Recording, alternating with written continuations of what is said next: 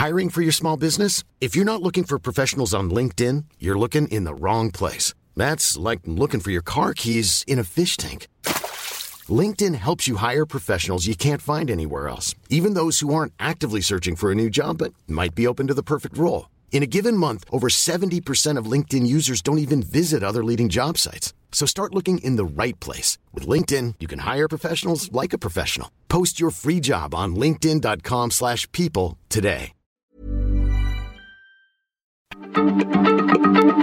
Heraldo Radio, la H se lee, se comparte, se ve y ahora también se escucha.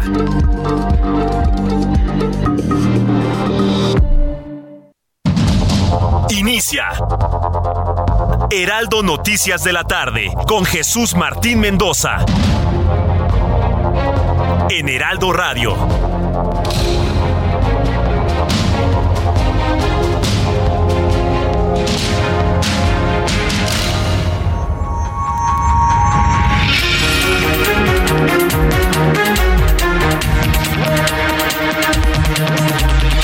Las 6 de la tarde en punto, hora del centro de la República Mexicana. Bienvenidos. Me da mucho gusto saludarle a través de los micrófonos del Heraldo Radio en toda la República Mexicana, en los Estados Unidos también, en las emisoras del Heraldo Radio Now Media, a todo el mundo a través de nuestras plataformas digitales, de la página web del Heraldo de México y nuestra aplicación.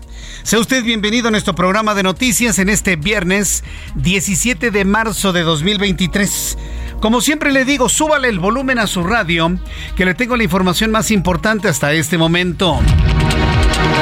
Tiene usted que escuchar la siguiente información que va a marcar un antes y un después en la presente administración del presidente mexicano.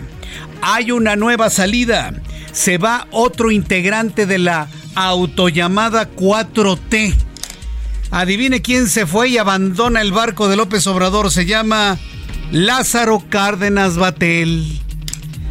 Fíjese nada más. El nieto del general Lázaro Cárdenas que mañana están celebrando 85 años de la expropiación petrolera se baja del barco de Morena y se baja del barco del gobierno de López Obrador. Vaya mensaje, ¿eh? Vaya mensaje a unas cuantas horas de la celebración de 85 años de autonomía o de, del uso de nuestro petróleo.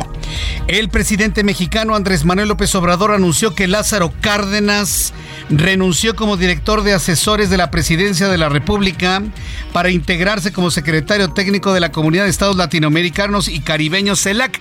Además se va fuera, ¿no?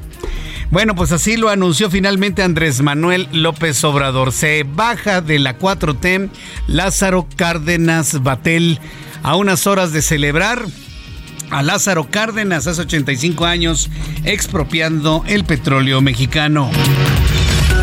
Hoy inician entrevistas a 92 aspirantes a consejeros del INE. Esta tarde el Comité Técnico de Evaluación inició la cuarta fase del proceso para elegir a los cuatro consejeros del INE que ocuparán el cargo el próximo 4 de abril de 2023 al 3 de abril de 2032. 92 aspirantes, 46 mujeres, 46 hombres son entrevistados para ser evaluados. También informó esta tarde que el fiscal de justicia de Guanajuato, Carlos Amarripa, confirmó que ya fueron identificados los restos de cinco de las seis mujeres desaparecidas en Celaya el pasado 7 de marzo, quienes fueron asesinadas y calcinadas en una casa de seguridad en el mismo municipio. Ayer precisamente, ayer precisamente le estaba yo informando sobre la ubicación. Hoy en el Heraldo Televisión el fiscal dio a conocer de manera puntual que sí fueron localizadas, pero además el Estado. No, nada más las asesinaron, las quemaron, las calcinaron. Han encontrado nada más algunos restos óseos. Eso es verdaderamente doloroso de lo que ha estado ocurriendo en Guanajuato. Le tendré una actualización más adelante aquí en el Heraldo. Y como cuarto tema, de acuerdo con datos de la Oficina de Aduanas y Protección Fronteriza, de todos los decomisos de fentanilo que Estados Unidos ha realizado en sus aduanas, costas y aeropuertos desde octubre de 2020, el 96% del fentanilo proviene de México. Y esta es una información muy importante porque en toda esta discusión del fentanilo y en esta guerra contra el fentanilo que ha emprendido Estados Unidos y está tratando de jalar a México para sumarlo, pues el presidente mexicano dice que no, que no, que no, que no, que aquí no se fabrica fentanilo. ¿Cómo no? Por supuesto. Está comprobadísimo que llegan los precursores de fentanilo desde China, Hong Kong, Singapur, desde la India llegan a Michoacán, llegan a Colima, se han sido encontrados en otros estados de la República. Así que bueno, pues esta es la realidad. 96% de los decomisos de fentanilo ya, fentanilo ya procesado de laboratorios clandestinos ha sido encontrado en la frontera mexicana. En este día, en este viernes, termina una semana sin duda intensa. Hoy estaremos hablando de la grave crisis de agua por la que atraviesan 21.3 millones de mexicanos que no tienen red de agua potable y los que tenemos red de agua potable tenemos muy poca agua. Esto de acuerdo con el INEGI. Y lo más grave es que hay cerca de 9 millones que no tienen ningún tipo de acceso al, como le dicen, no pomposamente, al vital líquido. Es viernes de cine. Nuestra experta Adriana Fernández estaremos hablando de la pasada entrega de los Óscares que causó mucho revuelo y sobre todo una gran controversia por la ganadora de la, del Óscar a la mejor película. Todo en todas partes y en todo momento que no, está loquísima la película. Hoy intenté verla y no. Al igual que Tar, le, damos al botoncito de off, se acabó. No la ve. Bueno, Tar me salí de la sala. Si usted no lo sabía, mi esposo y yo nos salimos de la sala cuando iban apenas 40 minutos de la película de Tar. Adiós. Yo no voy a perder mi tiempo precioso. Y hoy aguantamos la película esta asiática que ganó el Oscar escasa hora con 20 minutos. No vale la... Lo único interesante de esa película es el guion y el argumento. Ya lo platicaremos con Adriana Fernández un poco más adelante, pero ahí en fuera, la verdad no vale la pena que usted eh, pierda su tiempo. Entonces, bueno, vamos a platicar también sobre ello. También las recomendaciones para ver este fin de semana a lo largo del puente del 217 aniversario del natalicio del señor Juárez y en los deportes, fin de semana de clásicos del fútbol mexicano, Chivas, América, Monterrey contra Tigres. Con, Roberto San Germán nos va a tener todos los detalles. Dos detalles también del Vive Latino. Todo lo que tenemos esta tarde, si sale de usted de puente, quiere informarse de lo más importante para las personas que van tomando carreteras y autopistas, acompáñense con las noticias aquí en el Heraldo Radio y además otros asuntos que han sido destacados en este día con Giovanna Torres. La petrolera italiana Eni anunció hoy el hallazgo de un nuevo yacimiento de petróleo en México que según sus estimaciones preliminares puede tener reservas de hasta 200 millones de barriles de crudo. Jaime Miguel Castañeda Salas, ex representante de Morena ante el Instituto Nacional Electoral, fue descartado por el Comité Técnico de Evaluación para pasar a la cuarta etapa del proceso de elección de consejeros electorales. Castañeda Salas, quien obtuvo el puntaje más alto del examen, 79 de 80, quedó descartado para avanzar a la etapa de entrevista. La Compañía de Jesús exigió justicia por los padres Javier Campos y Joaquín César Mora, asesinados hace ocho meses en Chihuahua, sin que hasta el momento se haya detenido al responsable. La comunidad jesuita demandó a los tres niveles de gobierno crear una mesa de coordinación para alcanzar las condiciones de paz en el municipio de Urique, Chihuahua. El empresario hotelero de 46 años de edad, Anselmo Rivera Espino, fue asesinado la mañana de este viernes sobre la carretera nueva que lleva a la zona arqueológica de Monte Albán, Oaxaca. La audiencia de apertura de la etapa intermedia por el caso de la línea 12 del metro se difirió para el primero de junio, debido a que la representación de los imputados no respondió a la acusación que formuló el Ministerio Público por el delito de homicidio culposo en agravio de 26 víctimas y daño a la propiedad.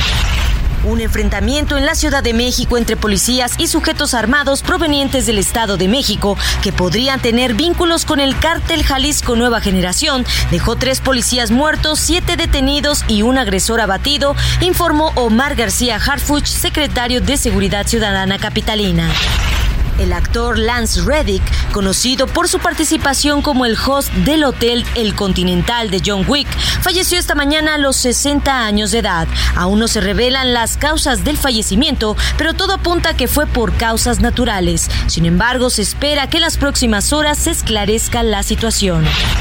Fito Olivares, intérprete mexicano de éxitos como Juana la Cubana y El Colesterol, falleció la mañana de este viernes a los 75 años, víctima de un cáncer terminal que le fue diagnosticado hace ocho meses, confirmaron sus familiares. Gracias eh, a Giovanna Torres por los detalles de las noticias importantes también que han ocurrido en este viernes. Ya son las seis de la tarde con nueve minutos, hora del centro de la República Mexicana. Saludos a quienes cumplen años y festejan su santo en este 17 de marzo. Primera noticia. Todo se centra sobre Jesús Murillo Caram, quien está pidiendo, ¿se acuerda de Jesús Murillo Caram? El ex procurador general de la República, está pidiendo que sea trasladado a un hospital pues ya presenta, dice su familia, un visible deterioro de su salud. La familia y el abogado del ex procurador Jesús Murillo Caram, quien investigó y planteó la verdad histórica que no han podido dilapidar en esta administración. A ver, dígame cuál es la otra verdad. ¿Verdad que no? Sigue siendo la misma. Puede haber matices, algún cambio, pero el centro de lo ocurrido con los 46 alumnos de Ayotzinapa sigue siendo la misma. La verdad histórica se mantiene incólume. Eh. Bueno, pues el creador de la verdad histórica Jesús Murillo Caram, sus familiares el abogado han solicitado a las autoridades médicas y penitenciarias de la Ciudad de México que el exfuncionario sea nuevamente trasladado del reclusorio norte a un hospital. Señalan un visible deterioro del estado de salud del exfuncionario y aseguran que desde hace días presenta un cuadro de presión arterial muy alta. Inclusive nos han compartido una de las mediciones de la presión de Jesús Murillo Caram, ¿Quieres saber cuál es? 190, 112. Pues sí, es una presión peligrosa ya. No por el 190, sino por el 112. La, la presión diastólica es la más delicada en cuanto a su cuidado. ¿no? El abogado José Javier López García, defensor de Murillo Caram, afirmó que desde la detención de su cliente en agosto de 2022, advirtieron a las autoridades ministeriales y judiciales sobre sus enfermedades diagnosticadas. Enfermedad pulmonar obstructiva crónica, EPOC, claro, fumaba como chacuaco, decimos de manera popular, fumaba mucho hipertensión arterial sistémica e insuficiencia vascular cerebral. Estos son los, cuadros que presenta Jesús Murillo Caram y evidentemente todo exacerbado pues por la presión, por la tensión nerviosa, por el estrés, por el dolor, por la tristeza, por la rabia contenida. Desde que lo detuvieron, con esta carga innegablemente política que ha tenido la detención de Jesús Murillo Cara. Entonces estaremos atentos durante este fin de semana y los siguientes días para saber si efectivamente el juez concede el traslado a un hospital para que sea atendido Jesús Murillo Cara. Mientras tanto, el presidente mexicano Andrés Manuel López Obrador anunció a unas horas de la conmemoración del 85 aniversario de la expropiación petrolera, que Lázaro Cárdenas dejó la jefatura de asesores de la presidencia de la República. Asumirá la Secretaría Técnica de la Comunidad de Estados Latinoamericanos y Caribeños, la CELAC, y descartó que su salida haya sido por algún desacuerdo. Pues, noticia sería, sí, nos peleamos y ya no me, me cae gordo, ¿no? No lo quiero ver por aquí. Eso sería noticia. ¿Usted cree que nos van a decir? Ya era sabido desde antes de los distanciamientos y problemas que tenía Lázaro Cárdenas con el actual presidente mexicano. Se va de la 4T. Lázaro Cárdenas. Y bueno, pues esta es una merma más que ha tenido este grupo de personas que desde 2018 administran nuestro país. Sin embargo, de acuerdo con personas allegadas a Lázaro Cárdenas, su dimisión que se efectuó hace casi un mes es a consecuencia de las críticas de López Obrador hacia su, señor padre, el ingeniero Cuauhtémoc Cárdenas Solórzano, cuando este fue anunciado como parte del colectivo por México, del cual se deslindó de manera posterior, lo que fue expuesto por el propio Lázaro Cárdenas en su carta de renuncia. Es decir, Lázaro Cárdenas deja la 4T y abandona a López Obrador, aunque se vaya a la CELAC, por, por el agravio que siente ante las críticas, señalamientos, insultos que López Obrador profirió en contra del ingeniero Cuauhtémoc Cárdenas. ¿La familia duele? Por supuesto. La familia duele. Y a un hijo le va a doler profundamente que hablen mal de su padre o de su madre. Y a cualquier padre o madre nos duelen nuestros hijos. Ah, pues por supuesto. Yo entiendo que hay personas con cierto nivel de descomposición social que no les importaría, ¿no? Pero en este caso, bueno, pues lo estamos finalmente confirmando. Así que bueno, una baja más dentro del equipo cercano al presidente mexicano. En otra noticia que nos ha conmovido muchísimo es lo que ocurre en Celaya, Guanajuato. Posterior, semanas posteriores a que con bombo y platillo nos han dicho que la que la incidencia delictiva ha ido a la baja, que hay menos eh, feminicidios y todo esto, viene el asesinato de varias mujeres en Guanajuato. ¿Y de qué forma? Eh? El fiscal de justicia en Guanajuato, Carlos Amarripa, confirmó que cinco de las seis mujeres desaparecidas solo en Celaya el pasado 7 de marzo fueron asesinadas y calcinadas por una célula criminal proveniente de Tamaulipas, cuyo uno de sus integrantes es de nacionalidad hondureña. Vamos a entrar en comunicación con Gabriela Montejano. Poco más adelante, Gabriela Montejano nos va a informar sobre estos datos que dio a conocer el fiscal de Guanajuato en donde, bueno, pues ya con lujo de detalle pudo ya informar finalmente qué fue lo que ocurrió con estas mujeres y en qué condiciones las han encontrado.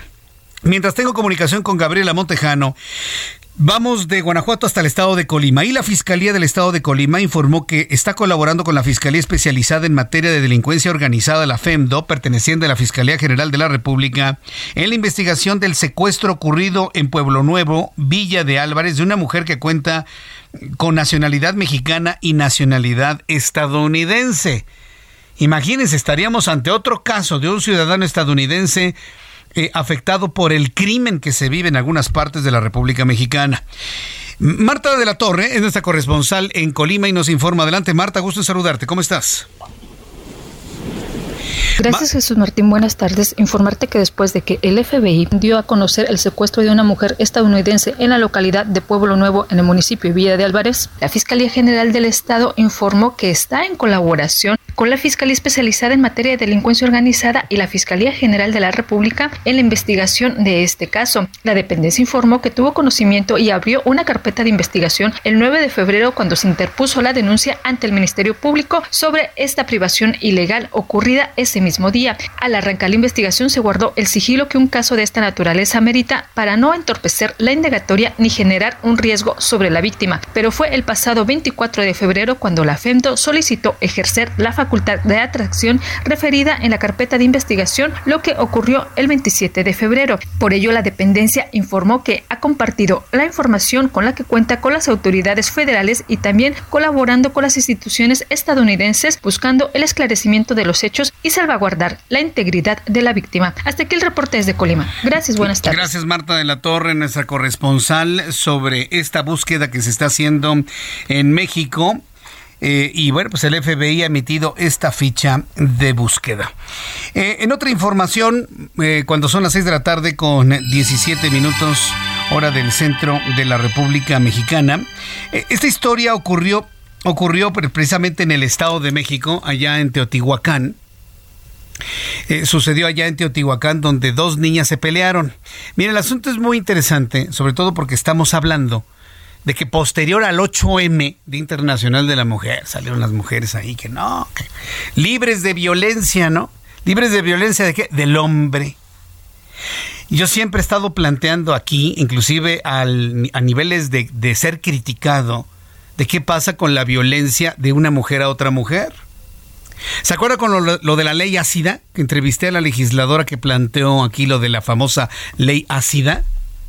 Ah, sí, hombre que le arroje ácido a una mujer, intento de feminicidio y se puede ir 70 años a la cárcel. Muy bien, perfecto. ¿Y si una mujer le lanza ácido a otra mujer? No, ahí no. Ahí no, Jesús Martín. Ahí son solo lesiones. Ah, mira qué bonito. Mira que a todo dar. Y, no, y no por porque no se le aplique la justicia al hombre, que se vaya 70 años el hombre que le arroje ácido a una mujer con esta ley. Y si la mujer es la que le arroja ácido al hombre, no, no le pasa nada, Jesús Marte. ¿Y cómo? ¿Por qué? Si también el hombre puede sufrir lesiones que afecten su estado emocional y laboral el resto de su vida. No hay no, porque está el supuesto de que la mujer se defendía del hombre. Ah, miren qué bonita ley, la ley ácida. ¿Verdad? No, no, no, de verdad, y, lo digo con toda conciencia, ¿eh? este tipo de leyes no nos ayudan para nada absolutamente. Y tampoco nos ayuda el silencio de los grupos femeninos. Se pelean dos niñas, dos mujeres de 14 años, se pelean, una mata a la otra y dígame dónde están los grupos feministas, los colectivos feministas pidiendo justicia por la muerte de Lisbeth. dígame dónde están. No hay. O sea, si una mujer ataca a otra mujer, no pasa nada. Si una mujer ataca a un hombre, no pasa nada. Pero si un hombre ataca a una mujer, entonces sí, cuélguenlo de esta bandera del zócalo capitalino. Claro, tiene que mediar una investigación, tiene que mediar un juicio, eso yo lo sé. Pero a la luz de la ley como está actualmente, esto no es parejo. ¿eh? Esto no es parejo. Y tanto duele que una mujer sea asesinada por un hombre que por otra mujer. Y esto acaba de ocurrir ahí en, en eh, Teotihuacán. ¿Sí? Y el silencio es escandalosamente abrumador el silencio de los grupos femeninos que no están protestando por el asesinato de esta mujer de 14 años. Un día después del fallecimiento de Norma Lisbeth, asesinada por una de sus compañeras, por otra mujer, la directora de la secundaria de Teotihuacán informó sobre lo sucedido al supervisar lo sucedió al supervisor escolar. Esto mientras que ayer familiares se manifestaron para exigir justicia. Tras una reunión con las autoridades de la escuela, se llegó al acuerdo de destituir a la directora del turno vespertino. ¿Por qué la destituyen? Porque no se involucró, porque le importó cantidades industriales de de no me importa. ¿sí? Los maestros tampoco les importó, no acudieron al lugar. El hermano de la menor informó en Facebook que la directora de la secundaria fue despedida y aseguró que ya no trabajaría en ninguna escuela más. José Ríos, nuestro corresponsal en el Estado de México, nos informa. Adelante, José. Jesús Martín, buenas tardes, te saludo con gusto a ti y a quienes nos escuchan esta tarde por El Heraldo Radio. Y bueno, te informo que la directora de la secundaria 518 en Teotihuacán, Elizabeth Hernández, fue cesada de su cargo por desatender el bullying al que era sometida la estudiante Norma Lisbeth, quien recordemos murió esta semana por traumatismo cráneoencefálico derivado a una agresión que tuvo mediante sus compañeras. De esto lo informó su hermano Omar Ramos, quien destacó que esta decisión se dio a conocer tras un encuentro entre padres de familia de esas escuela con autoridades educativas del Estado de México durante la tarde de ayer, de las cuales se desprende la posibilidad de que la docente haya sido misa también para atender tanto esta queja como otros reportes de bullying que se hayan suscitado en este centro educativo. De acuerdo con el familiar de la víctima Jesús Martín, los acuerdos incluyen la implementación a partir de la siguiente semana de un operativo de vigilancia dentro del plantel que incluirá la colocación de cámaras de seguridad y la determinación de rendir un homenaje en una ceremonia ceremonia a la alumna fallecida. Hay que recordar, Jesús Martín, que pues a la víctima ya había sido sometida de agresiones por bullying y esto había sido minimizado por la misma directora, quien había considerado que esto era una simple pelea, de forma que solo suspendió a las niñas durante un mes y determinó que los gastos médicos se cubrieran por partes iguales entre las familias de las involucradas, a lo cual pues como todos sabemos derivó a el lamentable deceso de Norma Lisbeth. Por otra parte, Jesús Martín te informo que la Comisión de Derechos Humanos del Estado de México ya está realizando las investigaciones también sobre esta situación. De acuerdo con la presidenta del organismo, Mirna García, apuntó que la denuncia puede concluir en una reparación integral del daño para los familiares, pero también en una investigación que determine si por acción o por omisión también estén involucrados el maestro que estuvo frente del grupo, la orientadora y los directivos en esta situación para determinar si también ellos cuentan con una responsabilidad administrativa. Este es el informe que te tengo, Jesús Martín, desde el Estado de México. Muy buena tarde. Gracias por la información. Gracias por la información a José Ríos, quien nos informa sobre las reacciones al asesinato de una mujer por otra mujer. Eh. Bien, vamos con mi compañero Mario Miranda. Nos informa sobre la congestión o de la manera de congestión vehicular que tenemos en este momento para los que van saliendo rumbo a la ciudad de Cuernavaca. Estamos en la puerta del, del fin de semana largo, sábado, domingo y lunes. Adelante, Mario, gusto en saludarte. ¿Cómo estás? ¿Qué tal Jesús Martín? Buenas tardes. Pues como bien lo menciona, sí encontramos bastante tráfico vehicular, lo que es en, en el anillo periférico, en la avenida de los insurgentes y un tramo en Auto Tlalpan. Pero fíjate que llegando a la zona del caminero ya para incorporarse a la autopista, ya la vialidad es aceptable esta zona. Ya nos encontramos lo que es en la caseta México Cuernavaca, donde ya empiezan a salir los vacacionistas que aprovechan este puente vacacional con el motivo del natalicio de Benito Juárez. Pero hasta el momento la afluencia, la salida de vacacionistas es poca. Están saliendo aproximadamente 20 automóviles por minuto de las 10 garitas que se encuentran abiertas. Se espera que en el transcurso de la tarde, noche y el día de mañana aumente la salida de vacacionistas de esta autopista, que es muy concurrida por los vacacionistas que se dirigen hacia los balnearios de Morelos o bien a las playas de Guerrero Jesús Martín. También mencionarles que ya los automovilistas que se dirigen hacia Cuernavaca, tenemos un accidente vehicular a la altura del kilómetro 59, esto en dirección a Cuernavaca y esto está ocasionando un rezago vehicular, ya ocasionó una fila de automóviles de aproximadamente 8 kilómetros, Jesús Martín, pero hasta el momento la salida de vacacionistas es tranquila a esta hora, Jesús Martín. Correcto, pues muchas gracias por esta información, Mario. Seguimos pendientes, buenas tardes. Hasta luego que te ve muy bien, buenas tardes. Voy a ir a los anuncios y regreso con más noticias aquí en El Heraldo a continuación. Escucha las noticias de la tarde con Jesús Martín Mendoza. Regresamos.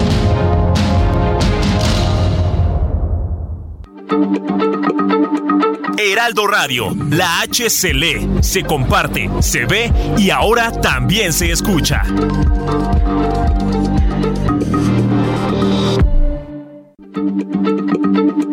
Heraldo Radio, la H se lee, se comparte, se ve y ahora también se escucha.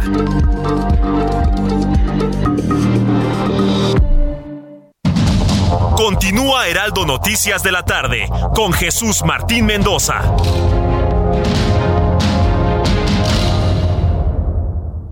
Promedio de 30.3% sin IVA, vigencia del 1 al 31 de marzo. Que el esfuerzo sea tu guía para seguir avanzando con RAM 4000, el camión que carga con más pasajeros al ser el único doble cabina. RAM 4000, capaz de llevar a una cuadrilla de trabajadores. Estrénalo con tasa desde 9.75%. RAM a todo con todo.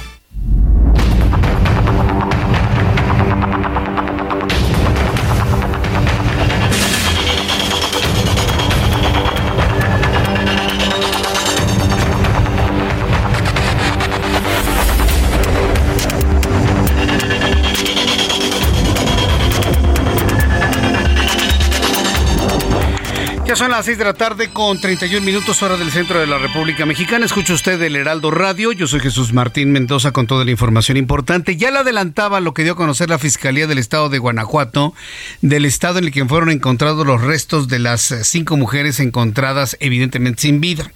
Voy a entrar en comunicación con Gabriela Montejano, nuestra corresponsal en Guanajuato, quien nos tiene más información. Adelante, Gabriela.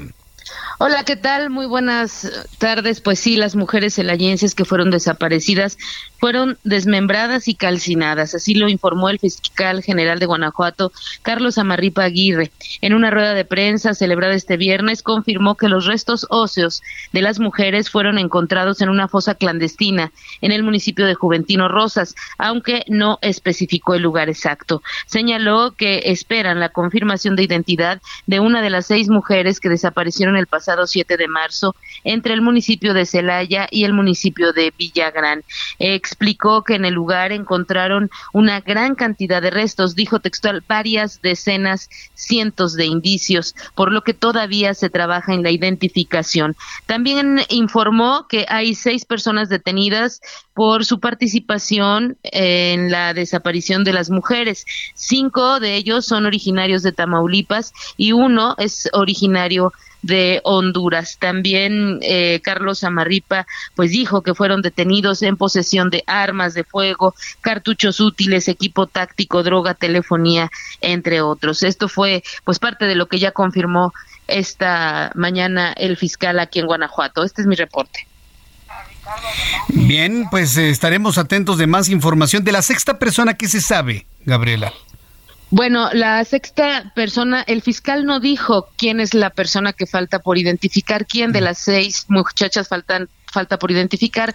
Sin embargo, el día de hoy, familiares de la joven llamada Jocelyn fueron, se manifestaron afuera de la presidencia municipal de Celaya eh, para pedir el apoyo de las autoridades, ya que las, la fiscalía todavía no les confirma ni les informa sobre el avance en el hallazgo del cuerpo de Jocelyn. Entonces, se, se presume que es la sexta víctima que falta por identificar con la genética. Qué barbaridad. Bueno, muchas gracias por tu información y que tengas buen fin de semana.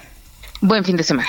Que te vea muy bien. Nuestra corresponsal en el estado de Guanajuato y pues tienen todavía mucho trabajo. A ver, me van a decir, pues es que antes eran más, Jesús Martín, antes mataban más, ahora nada más a cinco. O sea, estamos en ese nivel de discurso. Los feminicidios no bajan. Lo que bajan son las denuncias. Lo que ha bajado son las denuncias, hombre. Todos los días le tengo aquí nota roja. Y mire, no porque a mí me interese engacharme la nota roja y crear un amarillismo para crear expectativa y tener más audiencia, no. Lo que estamos haciendo es presentarle cómo está la realidad del país. Una realidad que contrasta con el dato oficial. Y vea lo que sucede en Guanajuato. Y seguramente casos similares en alguna otra entidad, en Jalisco, en Tamaulipas, qué sé yo, donde sea. Entonces, bueno, pues, por ejemplo, hace algunos años, ¿qué, será? Tendrá como cuatro años, creo que yo estaba todavía en la otra estación de radio, cuando supe del asesinato de una joven mujer de 22 años allá por el poniente de la Ciudad de México. Lo supe porque conocí de cerca algunas personas que conocían a esta chica. Pregúnteme cuándo, yo lo comenté al aire, pero pregúnteme cuándo trascendió en los periódicos, cuándo se hizo un escándalo, cuándo se hizo una marcha, cuando los papás hicieron un bloqueo en el periférico, nunca. Y así como ese caso que pasan así desapercibidos, que por algún motivo no alcanzan la mediatización de todos los medios, pues cuántos casos pueden estar ocurriendo igual que las mujeres de Guanajuato. Sí, para que luego no me salgan con que, ay, solo son cinco Jesús Martín, no. Así sea una y lo vamos a estar informando aquí en el Heraldo Radio. Bueno, en otras noticias, durante las primeras horas de este viernes se registraron diversos enfrentamientos, bloqueos carreteros y enfrentamientos entre presuntos integrantes de la delincuencia organizada en los municipios de Toacaltiche y Nochistlán, en los límites entre Jalisco y entre los límites de Jalisco y de Zacatecas. Vamos a entrar en comunicación con Mayeli Mariscal, quien nos tiene toda la información. Adelante, Mayeli. Hola, ¿qué tal? Muy buenas tardes. Buenas tardes también a todo el auditorio. Bloqueos en carretera, incendio de vehículos y enfrentamientos entre presuntos miembros de la delincuencia organizada es lo que se reportó en las primeras horas de este viernes. Esto en los límites entre Jalisco y Zacatecas. Así lo confirmó el gobernador Enrique Alfaro Ramírez y posteriormente se brindaron más detalles sobre estos hechos. En el municipio de Teocaltiche se reportó la presencia de presuntos miembros de la delincuencia organizada a bordo de distintas unidades. A partir del reporte que se recibió en el Centro de Atención de Llamadas de Emergencia de la región Alto Sur, distintas corporaciones, entre ellas el Ejército Mexicano, la Guardia Nacional y la Secretaría de Seguridad, acudieron a verificar los hechos. En el sitio se aseguraron cuatro vehículos con blindaje artesanal, un arma larga, así como diversos cartuchos, 25 cargadores y un artefacto explosivo. Adicionalmente, en el centro de Teocaltiche, la Policía Estatal aseguró tres vehículos, una camioneta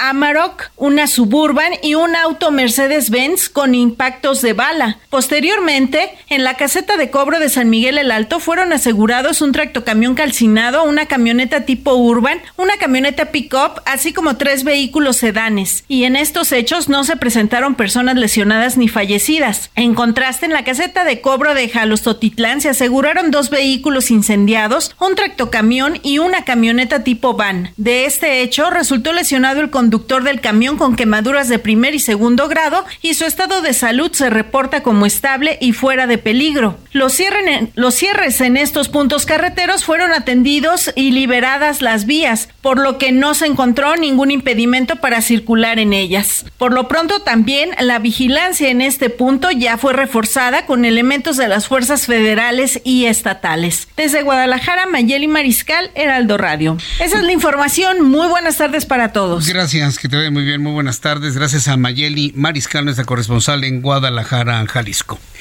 Seis de la tarde con 37 minutos, uno de los temas con los que vamos a cerrar esta semana y que dejan un una preocupación potencial muy entendible y justificada en los ahorradores y en los inversionistas es la crisis bancaria que está viviendo los Estados Unidos. Una crisis bancaria que se vio reflejada con la caída de las bolsas, con la caída, con la salida de dinero de muchos bancos, con eh, problemas, por ejemplo, en Suiza. La crisis bancaria no tiene nada que ver con la salud o insalubridad de cualquier economía. Tiene que ver con una falta de confianza en el sistema bancario porque ya le platicaba en esta semana, si en este momento todos los ahorradores de una institución financiera X deciden sacar su dinero, la quiebran. Aquí así, automáticamente. Cualquier institución, por más saludable en la economía más saludable del mundo. Sí. Entonces, están haciendo llamados a nivel internacional para tener confianza en el sistema bancario, que inclusive está protegido con diversos seguros. En el caso de México, es el IPAB, entonces la recomendación que hemos hecho es usted no saque sus recursos. Es más, es más peligroso que los tenga en efectivo debajo del colchón. Téngalos en el sistema bancario. Sus ahorros están asegurados con un seguro que se llama IPAB. El tan vilipendiado IPAB que ahora, ¿verdad que sí sirve? Ante una situación, ¿verdad? Que tener la idea de que le pueden pagar su ahorro ¿Verdad que sí sirve? Bueno, el asunto es que durante la 86 sexta convención bancaria en la ciudad de Mérida, Yucatán, se descartó que los problemas financieros que enfrentan los bancos en los Estados Unidos representen algún problema para el sector o pongan en peligro el sistema financiero de México y sus fundamentales. Fíjese, eso es muy interesante porque en un mundo tan globalizado, en un mundo que ha batido las fronteras, en un mundo que se ha convertido en una verdadera aldea global, los sistemas financieros operan de manera independiente en cada país y, pocas veces, digo, sí hay comunicación entre bancos, pero sus activos no dependen unos de otros. Por lo tanto, lo que sucede en los Estados Unidos nada tiene que ver con lo que ocurre en Canadá y mucho menos lo que ocurre en México. Ángel Arellano ha estado muy atento de estas exposiciones en la 86 Convención Bancaria y de Valores que se realiza en la ciudad de Mérida este ha sido el tema central durante la reunión de banqueros y esta es la información. Adelante Ángel. Anoche, en la inauguración de la 86 Convención de la Asociación de Bancos de México en Mérida, Yucatán, el presidente Andrés Manuel López Obrador pidió a los banqueros seguir haciendo negocios legales en el país y se comprometió a no cambiar las reglas de operación de la banca. Reiterando el compromiso que contraje desde el inicio del gobierno de no cambiar las reglas para la operación de los bancos en México. Sigan haciendo negocios legales en México. Continúen obteniendo utilidades legítimas y razonables el presidente enumeró 10 indicadores que a su parecer le permiten afirmar que el país marcha bien. Destacó, por ejemplo, la paridad del peso frente al dólar o la cifra de remesas que envían los mexicanos que trabajan en Estados Unidos. Al iniciar su participación, tuvo un traspié cuando, al saludar al gobernador de Yucatán, Mauricio Vila, lo iba a llamar presidente. Ante las risas de los asistentes y la propia, López Obrador dijo que había un nuevo destape rumbo a 2024. Mauricio Vila, gobernador.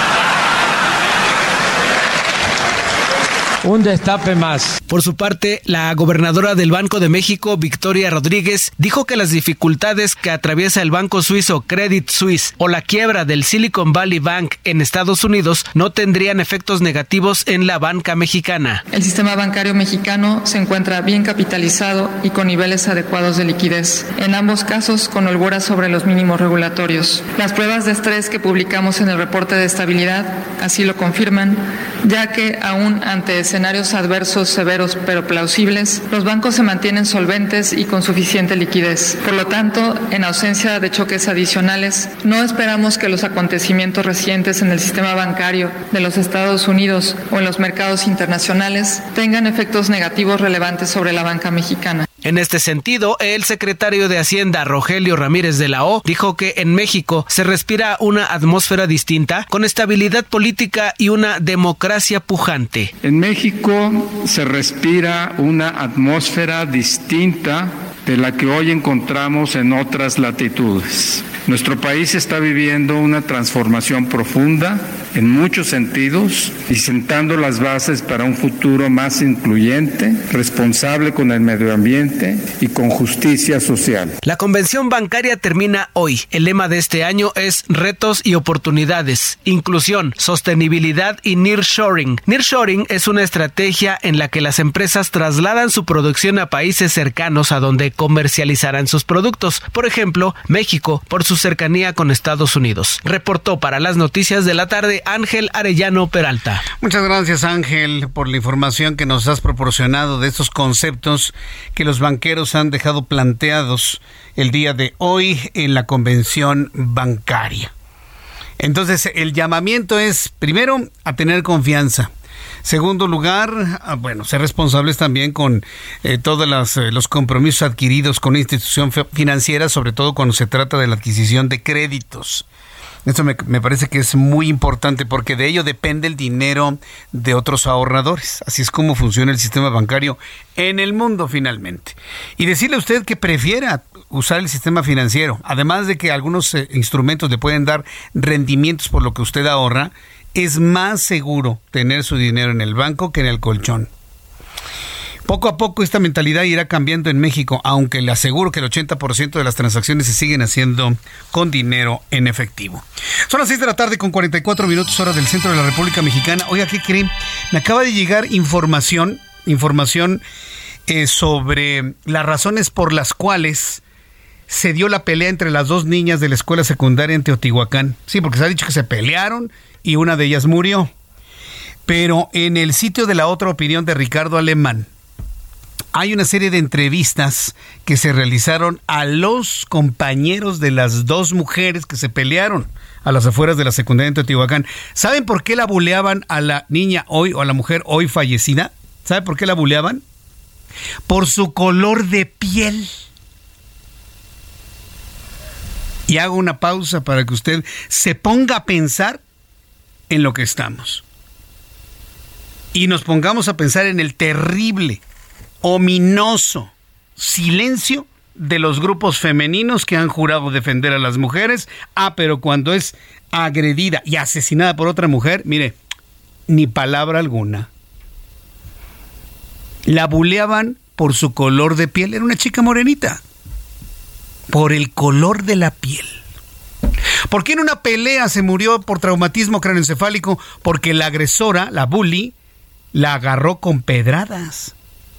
O sea, murió dilapidada prácticamente. Agarró una piedra y con la piedra le pegaba en la cabeza. Por el color de la piel. Sí, indígnese, indígnese. Y directores de escuela y maestros, métanse en el asunto del bullying, ya. Está bien que no les pagan más por separar a muchachos peleoneros. Sí, porque lamentablemente muchos maestros nada más van para llevarse una lana y lo demás les importa muy poco. Pero involúcrense, ¿sí? involúcrense. Padres de familia, involúcrense también. Y, y chavos, téngale confianza a sus papás para decirles en el momento que los están bulleando.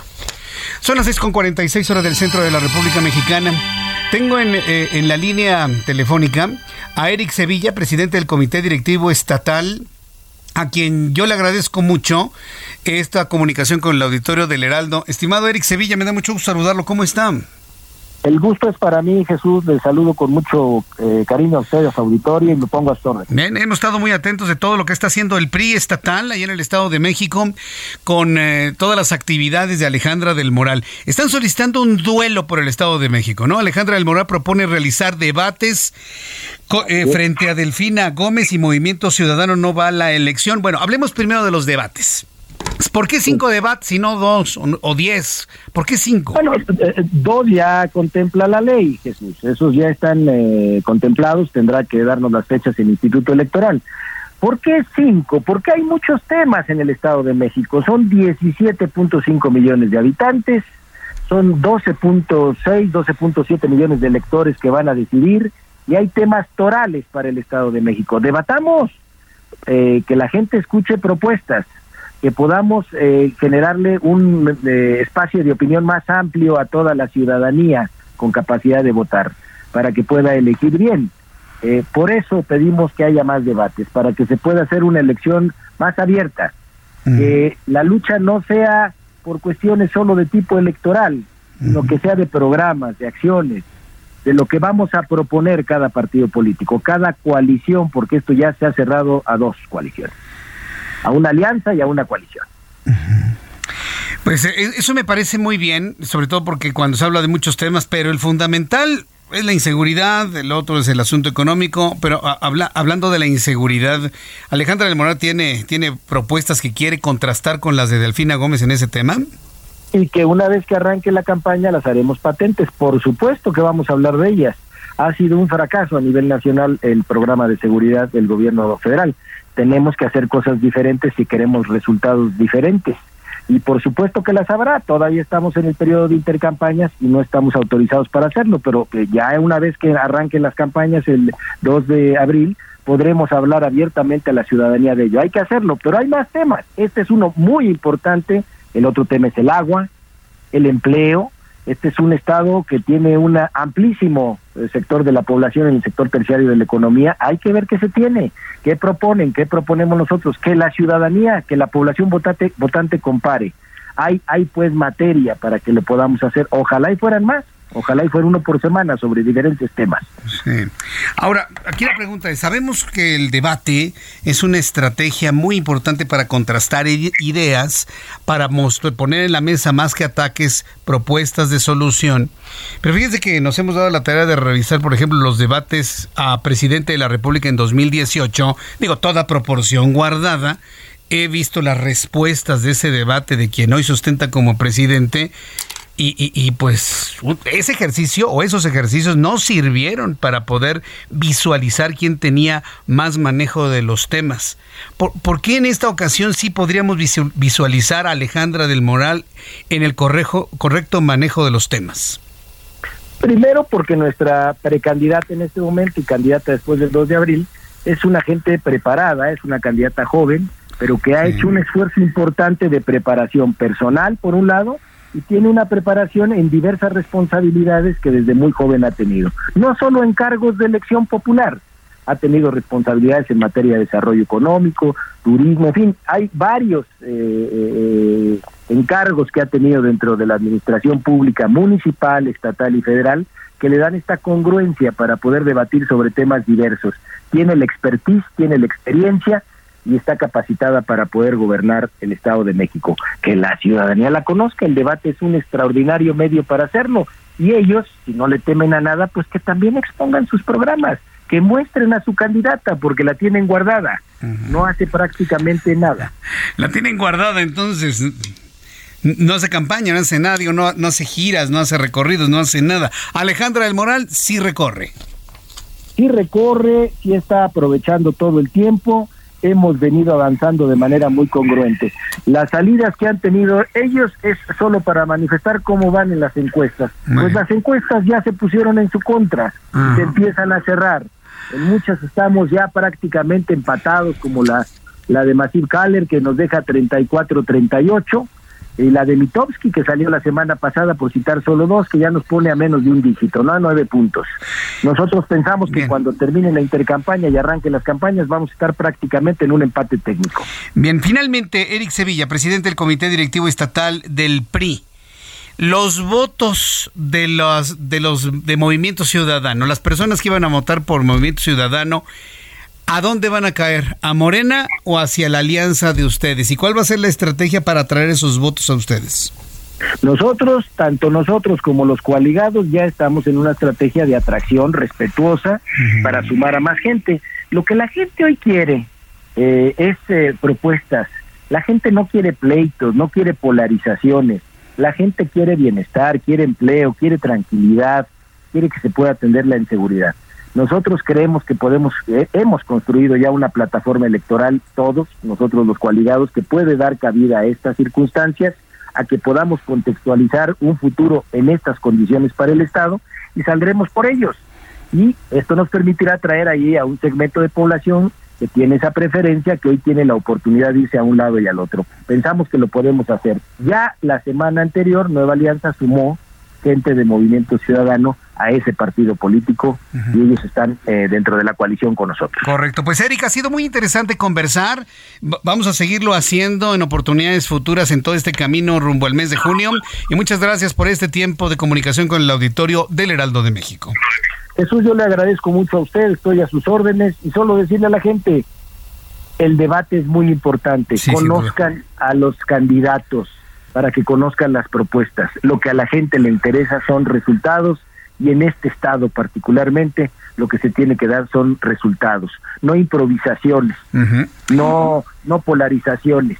Requerimos un estado de derecho y un trabajo continuo para que este, que es el estado más importante de la República en materia económica y en materia de población, siga siendo el estado non del país. Muchas gracias, Eric. Muy buenas noches ya. Gracias. Hasta pronto, bien. Son las 6 de la tarde con 53 minutos. Voy con mi compañero Alan Rodríguez porque también hay problemas vehiculares en la salida México-Puebla. Adelante, Alan, ¿qué es lo que sucede? Hola, ¿qué tal? Jesús Martín, amigos, muy buenas tardes. Pues como ya lo mencionas, tenemos severa afectación vehicular en este viernes de puente por el natalicio de Benito Juárez. Derivado de esta situación, tenemos bastante carga en toda la calzada Ignacio Zaragoza para todos nuestros amigos automovilistas que se desplazan prácticamente hacia la zona del oriente. Encontrarán en los asentamientos ya desde la zona del viaducto, pero también en estos momentos ya tenemos bastante carga en la salida de la caseta Cuautla Chalco y también bastante actividad prácticamente todas las casetas abiertas en la caseta de San Marcos ya para todas las personas que desean salir con rumbo hacia algún destino de la zona de Puebla. Por lo pronto Jesús Martín es el reporte que tenemos.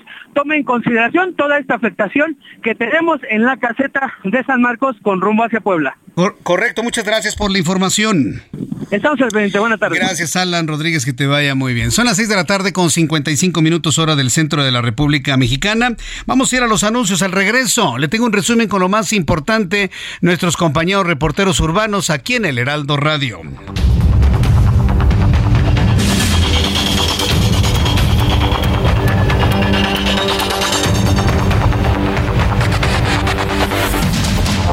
Escucha las noticias de la tarde con Jesús Martín Mendoza. Regresamos.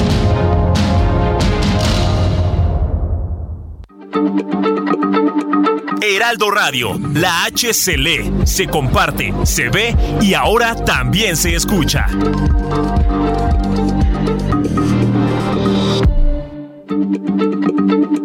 Heraldo Radio, la H se lee, se comparte, se ve y ahora también se escucha.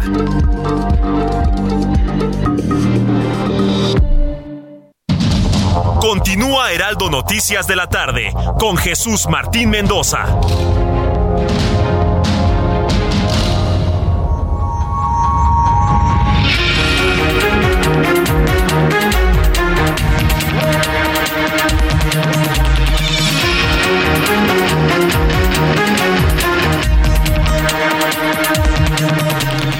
Las 7 en punto. Saludos a nuestros amigos que nos sintonizan a partir de este momento. Le tengo un resumen con las noticias más importantes en el Heraldo Radio.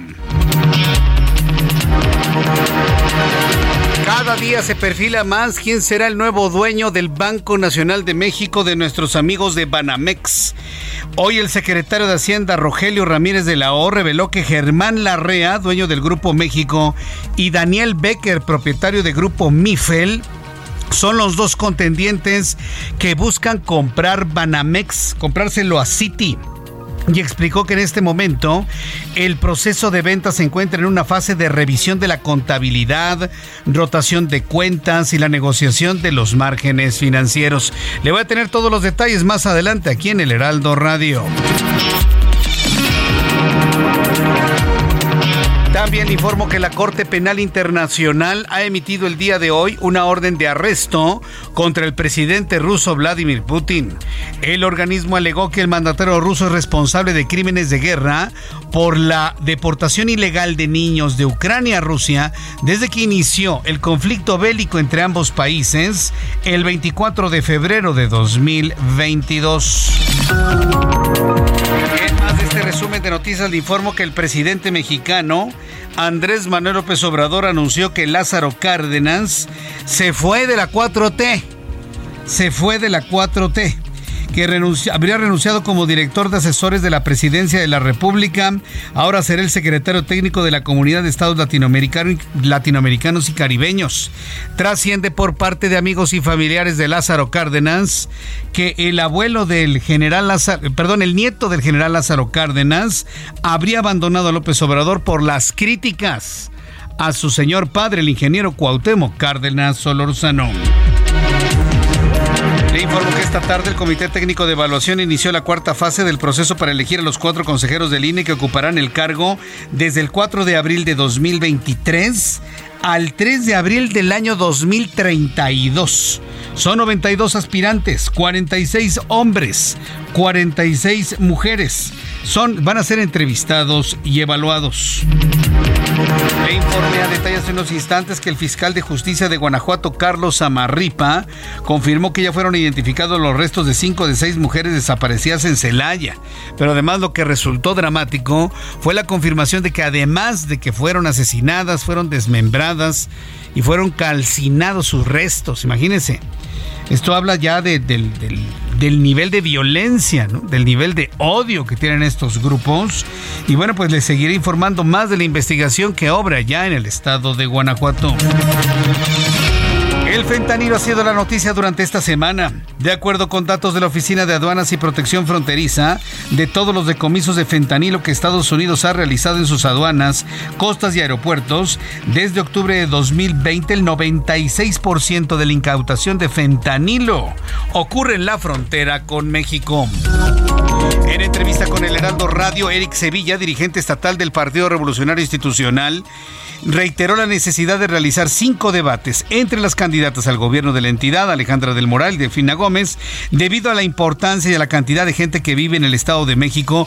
Más de 17 millones de electores esperan para el próximo mes de junio y sus inquietudes en temas principalmente como seguridad, agua, empleo, entre otros. Es Eric Sevilla el debate es muy importante. conozcan a los candidatos para que conozcan las propuestas. Lo que a la gente le interesa son resultados y en este estado particularmente lo que se tiene que dar son resultados, no improvisaciones, no polarizaciones. Requerimos un estado de derecho y un trabajo continuo para que este, que es el estado más importante en la República en materia económica y en materia de población, siga siendo el estado no del país. El presidente de la Cámara de Diputados, Santiago Krill Miranda, urgió acabar con la polarización en el país, la cual dijo proviene desde el Palacio Nacional y le hace daño a los mexicanos, por lo que consideró que mejor deberían adelantarse las elecciones de 2024.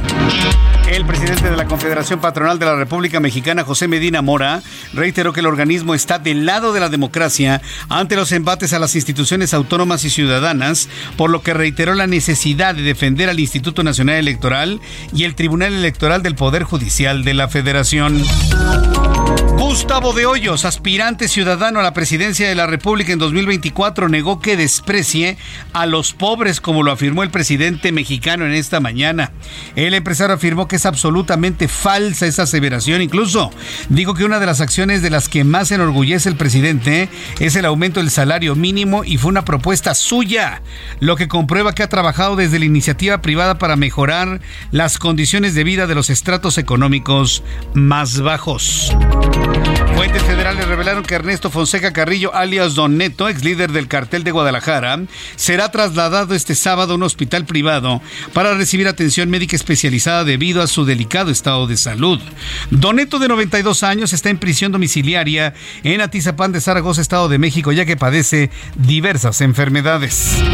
Le informo que un juez federal ordenó como medida cautelar a la alcaldesa de Cuauhtémoc, Sandra Cuevas, permitir los bailes en el kiosco Morisco en la colonia Santa María la Rivera y devolver los equipos confiscados al grupo Sonido Cincelejo cuando fueron desalojados con violencia de la protesta contra la medida. Claro, a ver, yo aquí sí le tengo que decir, ¿sabe por qué fueron desalojados? Porque no, el sonido no estaba en el kiosco.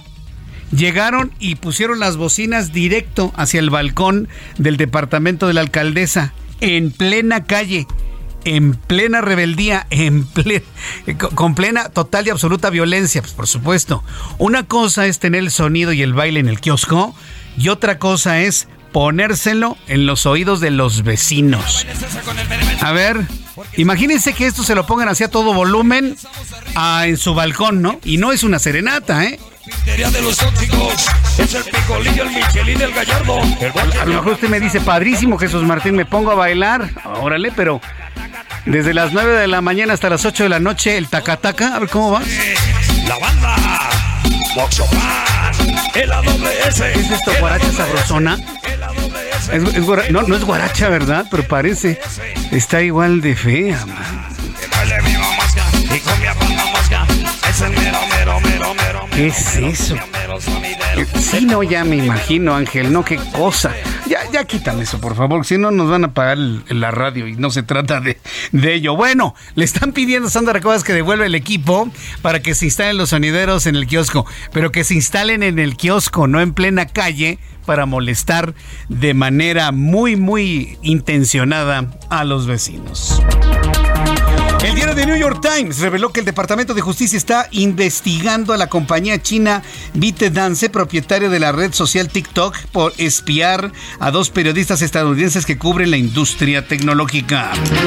El expresidente de los Estados Unidos, Donald Trump, anunció este viernes su regreso a la red social Facebook y a la plataforma de video de YouTube, que levantaron sus restricciones contra el magnate, quien ya comenzó a promocionar su candidatura para las próximas elecciones presidenciales de 2024.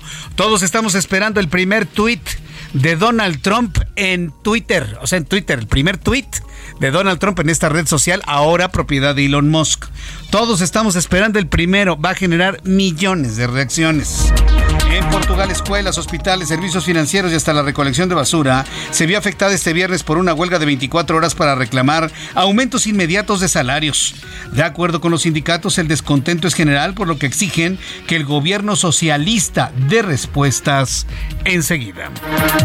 Son las noticias en resumen. Le invito para que siga con nosotros. Le saluda Jesús Martín Mendoza.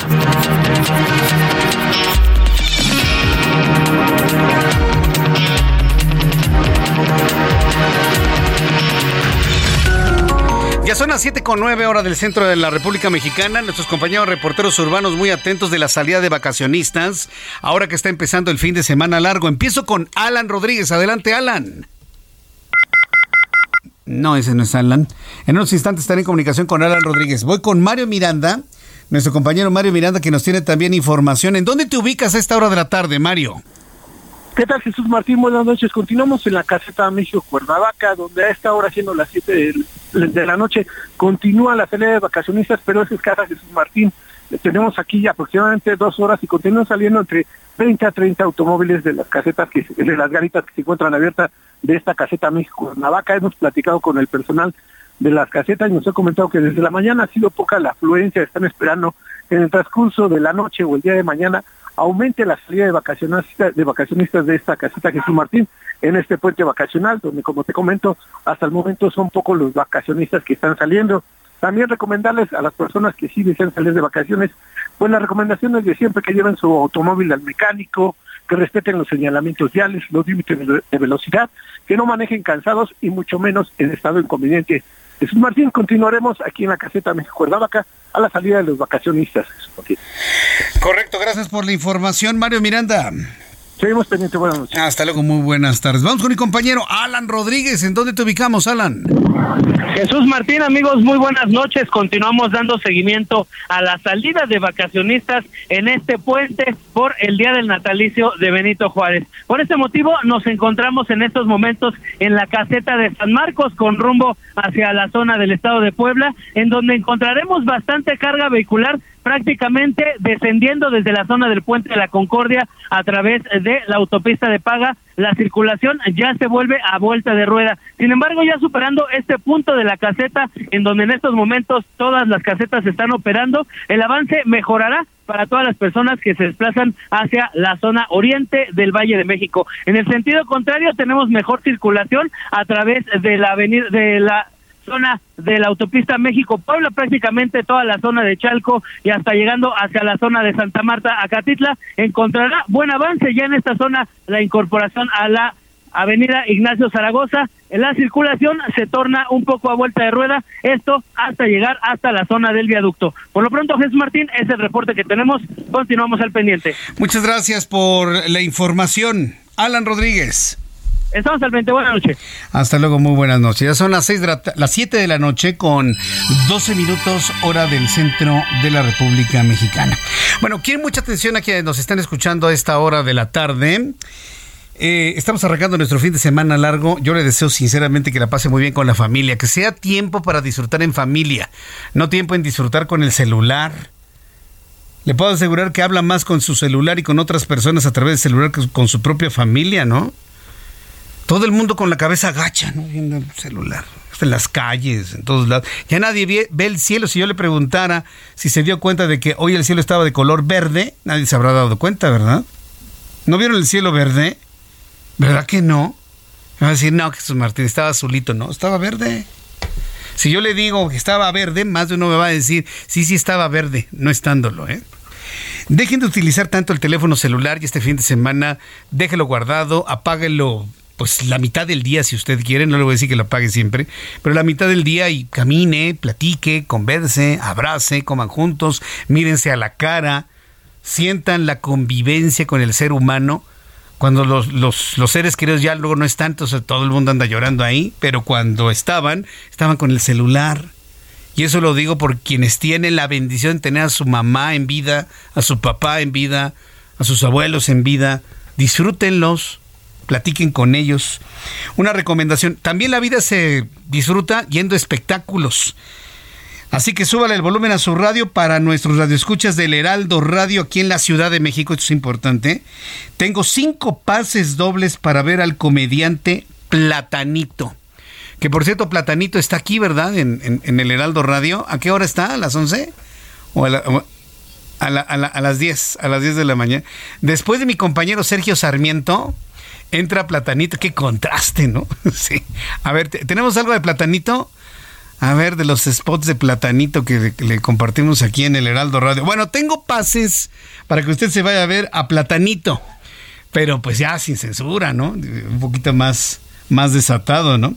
En el World Tour que se estará presentando en el Teatro del Parque Interlomas, son para mañana, son para, em, son para mañana sábado, 18 de marzo. A ver, ¿ese es platanito? ¿Así se ríe? A ver, pues A ver, vamos a verlo. Entonces son para mañana sábado 18 de marzo. Mañana sábado 18 de marzo. ¿Qué es lo que tiene que hacer? ¿Qué es eso? ¿Así se ve el platanito? No, no, bueno, no, no, no. Me, doy de santos que no doy ese tipo de noticias, porque si no, imagínense. No, ¿para qué le cuento? A ver, mucha atención. ¿Cómo se va a llevar usted los pases dobles para disfrutar a nuestro compañero aquí en el Heraldo Radio? Platanito. Lo que tiene que enviarme es su nombre completo, su nombre completo, ahí le va, ¿eh? A nuestro número de WhatsApp, 55 39 99 40 20. Ten, Giovanna, acá el, celular. 55 39 99 40 20. A ver, aquí te entrego el equipo para que vayas revisando quién. 55 39 99 40 20. Basta que me envíe su nombre completo. Los cinco primeros se llevan su pase doble para disfrutar a Platanito y sus anécdotas, ¿no? Sus albures y todas las cosas que este señor hace. Oye, me ibas a poner un spot, nada más las risas del platanito. Es ah, es su risa. Parece bebito. Parece bebote. Y mejor ya no le sigo porque entonces van a decir, ¿por qué no es un programa con platanito, Jesús Martín? Bueno, son las 7 con 15, las 7 con 15 horas del centro de la República Mexicana. Este es Cinco pases dobles, 55 39 99 40 20. ¿Qué es esto, hijo? ah, ah perfecto, muy bien, sí. ¿Sabe quién está aquí en el estudio y al ratito los va a saludar? Ian Martín de Jesús hace mucho que no venía al Heraldo Radio. Ian está aquí y ahorita nos va a platicar algunas de las notas que está preparando para todos ustedes hoy y mañana en nuestro programa de digitales. Bien, vamos a continuar con la información con Héctor Vieira, quien nos tiene toda la información de economía y finanzas en este viernes. La Bolsa Mexicana de Valores cerró la sesión de este viernes con un retroceso del 1.2%, equivalente a 580.09 puntos, con lo que el índice de precios y cotizaciones, su principal indicador, se ubicó en 51.925.61 unidades debido a la prevalencia de los temores por el sector bancario en Estados Unidos. En la Unión Americana, Wall Street cerró con balance negativo ya que el Dow Jones retrocedió 384.57 puntos para quedarse en 31.861.98 unidades. Por su parte, el Standard Poor's restó 43.64 puntos, con lo que se ubicó en 3.916.64 unidades, y el Nasdaq cedió 86.76 puntos para ubicarse en 11.630.51 unidades.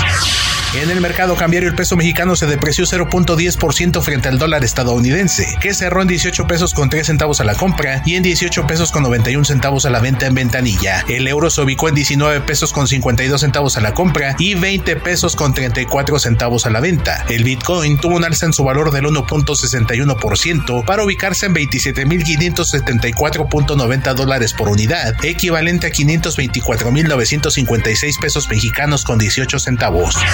El secretario de Hacienda Rogelio Ramírez de la O advirtió que si la Reserva Federal de Estados Unidos mantiene su postura agresiva en las alzas en su tasa de referencia, México podría entrar en recesión este mismo año, lo que impactaría al Producto Interno Bruto. El presidente del Consejo Coordinador Empresarial Francisco Cervantes afirmó que a pesar de la cercanía con la economía de los Estados Unidos, que hoy pasa por momentos de incertidumbre, la fortaleza del sistema financiero mexicano le permitirá no contagiarse de esta crisis. El presidente de la Asociación de Bancos de México, Daniel Becker, reveló que la construcción de la megaplanta de Tesla en Nuevo León podría generar hasta 25 mil millones de dólares adicionales de inversión extranjera directa, lo que podría generar anualmente entre 15 mil y 50 mil millones de dólares adicionales. Informó para las noticias de la tarde Héctor Vieira. Muchas gracias Héctor por la información de economía y finanzas. Gracias por la información. Son las 7 con 18 hora del centro de la República Mexicana. Un tema que debería preocuparnos, pero veo que a las personas que tienen agua nada más abriendo la llave no les importa, es el asunto del agua. Sí, perdón que se los diga, pero pues Hoy estaba conversando con eh, uno de los exdirectores del sistema de aguas de Cuenca del, Valle de México, en donde me dice, es que lo que pasa es que en México seguimos eh, consumiendo 300 a 350 litros de agua por persona diariamente. Es decir, ninguna de las campañas en las últimas tres décadas ha servido para nada. Ninguna de las campañas ha servido de nada. ¿Sabe por qué? Porque los mexicanos nada más entendemos con sanciones, con castigos, con multas. Yo sé que la verdad a veces no gusta, pero esa es la verdad. ¿Por qué la gente no ahorra agua? Porque mientras no le pongan una multa por el abuso y desperdicio del agua, la gente la va a seguir desperdiciando. Esa es la verdad. Y hoy tenemos que hacer una conciencia muy importante porque estamos en una sequía que no habíamos visto en décadas. Tengo en la línea telefónica Raúl Rodríguez, presidente del Consejo Consultivo del Agua, que nos va a hablar de estos diálogos por el agua eh, y un país con seguridad hídrica. Estimado Raúl Rodríguez, me da mucho gusto saludarlo. Bienvenido. ¿Cómo está? Uh -uh.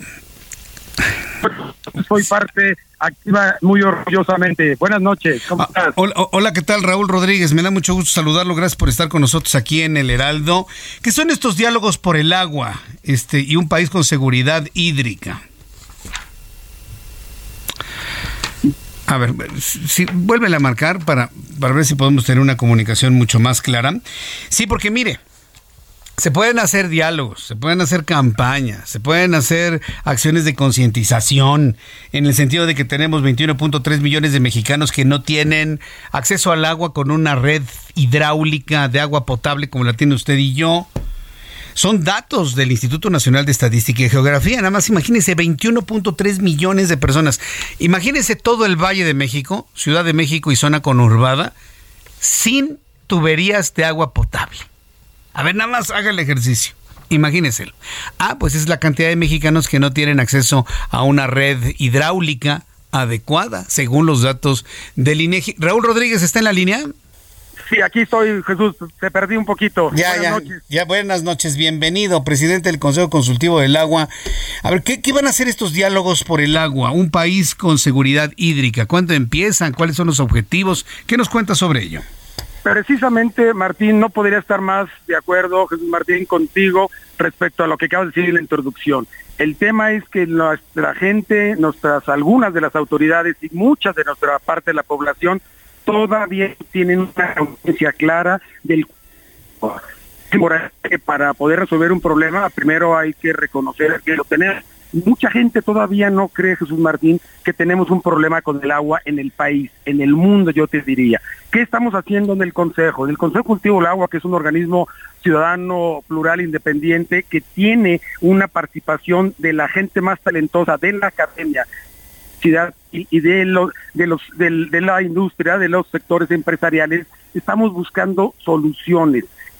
Nosotros una narrativa Jesús Martín que siempre has dicho, de que ya estamos sobrediagnosticados, conocemos perfectamente el diagnóstico, pero nos cuesta mucho trabajo llegar a definir las alternativas de solución, a definir las propuestas, a definir qué es lo que nos toca cada quien hacer para resolver el problema o para poder atemperarlo. Y eso es lo que nosotros dentro del Consejo y estos diálogos estamos buscando de, la gente que decir respecto a qué podemos hacer para resolver este problema y es y llegar a quien toma las decisiones. Pero decir que no solamente es un tema del gobierno, claro que tiene un papel muy importante, es un problema de todos. Todos podemos ser parte de la solución, pero todos tenemos que tener esa conciencia de cuidar ese vital líquido. ¿Qué hacemos en estos diálogos? Estamos reuniendo a toda esa información, lo estamos haciendo, ya empezamos el martes de esta semana con el primero, vamos a hacer cuatro más al interior de la República Mexicana con un tema de un enfoque global, con una perspectiva de solución local, de manera regional. Tú sabes que nuestro país, este gran país que tenemos, pues es muy disímbolo. El problema del agua se concentra más al norte del país, paradójicamente aquel norte del país donde son los estados que tienen menos disponibilidad de agua, pero que aportan más al Producto Interno Bruto de nuestro país, y contra los estados del sur del país que tienen otro tipo de vocaciones, pero tienen más disponibilidad de agua. ¿Qué queremos hacer? Decir qué nos toca a cada quien, que le toca al gobierno invertir más, Jesús Martín, meterle más dinero a el tema del agua. El tema del agua con un tema de seguridad nacional, otros temas, que se atiendan lo que tú muchas veces has dicho en tu programa, el tema de las fugas. Es increíble no, no, ya, La, telefonía celular en México es una inutilidad. Y sí vale la pena, algún día vamos a platicar con el IFETEL para saber qué, qué, es lo que van a hacer para que estas empresas mejoren sus calidades de telefonía. Porque ¿sabe qué es lo que pasa? Sí, este, ¿sabe qué es lo que sucede? Se lo voy a decir. Ahora las compañías de telefonía, no voy a decir marcas, que cada quien se ponga el saco, ¿sí? Dan una calidad de audio malísima. ¿Con qué objeto? de gastar datos, porque hoy el negocio de la telefonía no está en los servicios de voz, está en los servicios de datos. Entonces lo obligan a usted a hacer llamadas a través de plataformas de datos, WhatsApp, Messenger, eh, Telegram y otras más. Esas sí suenan, pero bien claritas, bien claritas. Entonces estamos regresando al tiempo en el que nos salía y calculábamos todo por minutos, ahora lo calculamos por datos. Voy a los anuncios, regreso enseguida. Escucha las noticias de la tarde con Jesús Martín Mendoza. Regresamos.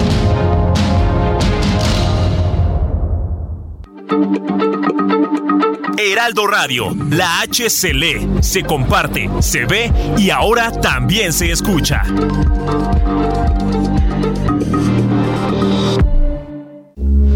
Heraldo Radio, con la H que sí suena y ahora también se escucha. Continúa Heraldo Noticias de la tarde con Jesús Martín Mendoza.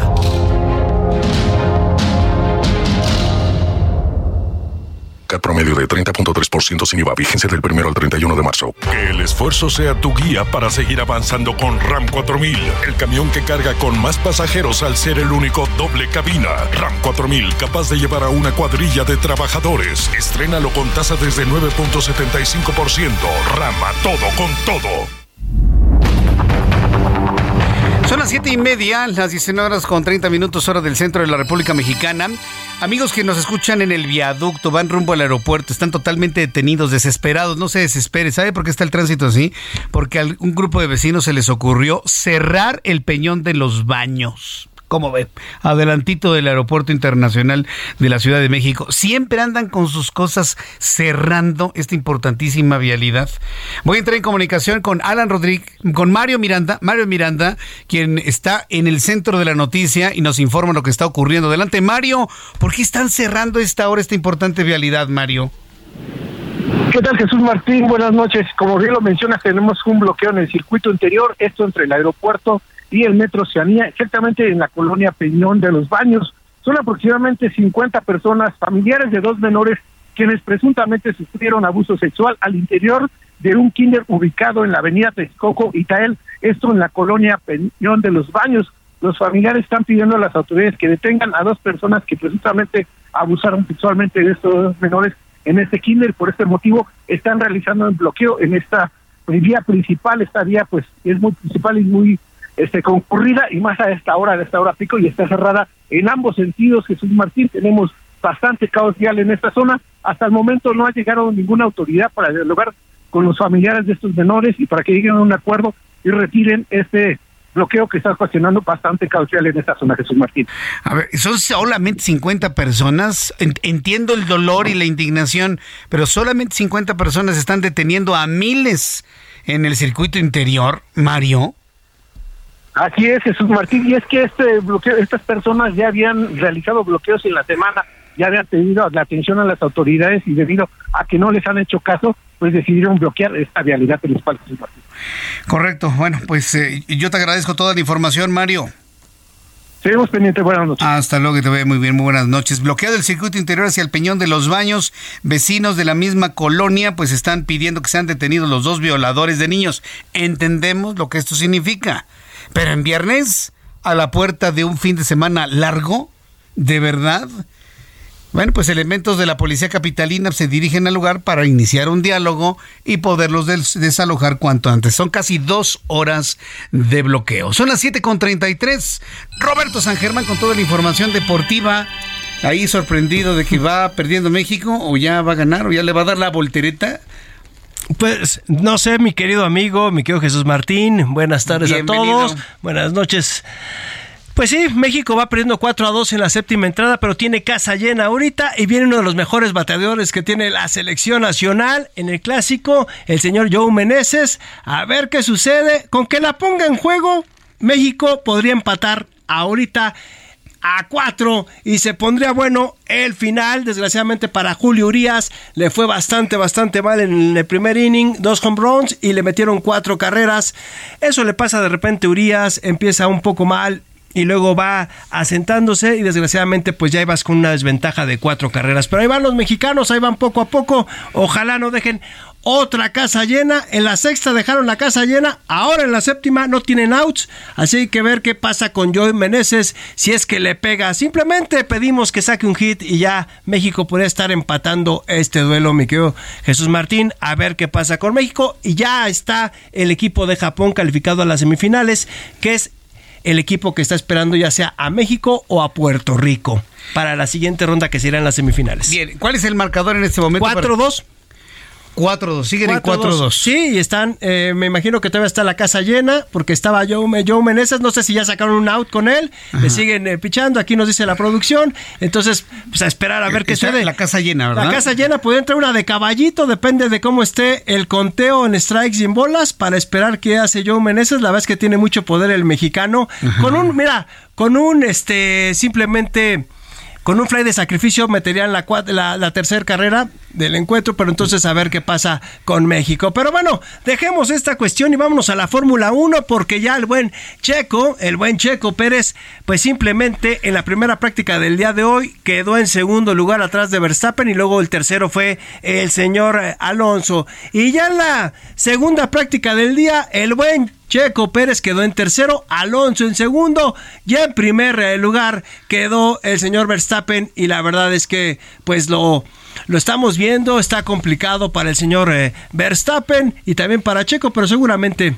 se van a quedar bien, bien en esta carrera y se la van a llevar otra vez. A ver qué pasa con Alonso y Aston Martin, que lo está haciendo de maravilla. Así que ya sabemos, mañana, este sábado, son las clasificaciones para ver cómo va a ser la largada para lo que será la carrera del domingo allá en Abu, eh, perdón, en Arabia Saudita, en Jeddah, a ver qué pasa con el buen Checo Pérez. Y se supone que llegaba medio cansadón Verstappen porque está enfermo del estómago, pero no, no ha pasado nada de eso. Así que a ver qué sucede. Ojalá tenga buena, buena, buena carrera el buen Checo. Y ya en el fútbol mexicano, mi querido amigo, mañana son los dos clásicos.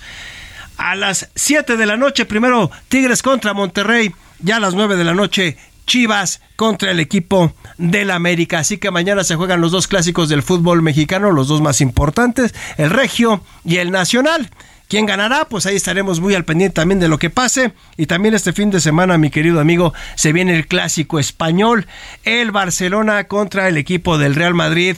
Dicen los que conocen de fútbol que es el clásico más importante del mundo el clásico entre Barcelona y Real Madrid. Otro de los clásicos que es muy importante es Boca River y también el Brasil-Argentina. Pero dicen todos que el clásico más importante es el del Barcelona contra el Real Madrid. A ver qué pasa. Benzema va a poder jugar por parte de los merengues después del golpe que tuvo contra Liverpool y en el otro del otro lado Pedri no se pudo recuperar. Así que pues ya veremos cómo también se pone este clásico, sobre todo porque viene con esta calentura de la situación de lo que se vivió en la semana también por la cuestión del caso Negreira. Así que de pronóstico reservado los tres partidos, yo creo que Tigres está jugando mal, creo que Monterrey podría ganar sin ningún problema, América y Chivas creo que va a ser el típico empate a cero y creo que del otro lado creo que el, Real Madrid tiene oportunidad, pero lo veo complicado, ¿eh? Bien, pues estamos aquí muy pendientes de, de, Están en la parte baja de la séptima. Sí. Este, una bola, dos strikes. Sí, un out y casa llena. y está en la casa de bateo, en la caja de bateo está Rowdy Telles. Y la verdad es que creo que el, el, anterior Joe Meneses se tuvo que haber aguantado un picheo. La verdad es que sacó un flycito y desgraciadamente con eso pues puso eh, simplemente pues puso el, 4 a 2 con el, puso el primer out. Pero estamos viendo acá a ver qué pasa. Ojalá, te digo que simplemente ya están dejando ahorita seis hombres. Si es que estos, mira, aquí está tres bolas y un strike, lo que tiene el 2-2, perdón, 2-2. 2 y 2 la tiene ahorita. López está en la lomita por parte de Puerto Rico y en la caja de bateo está Rody Telles, el México americano. Son los mejores momentos del béisbol. Pues están ¿eh? ahorita, mira, el manager de Puerto Rico es este güero, ¿no? Que está aquí caminando sin ver. El pitcher ahorita está apenas está intentando, se pone ahí.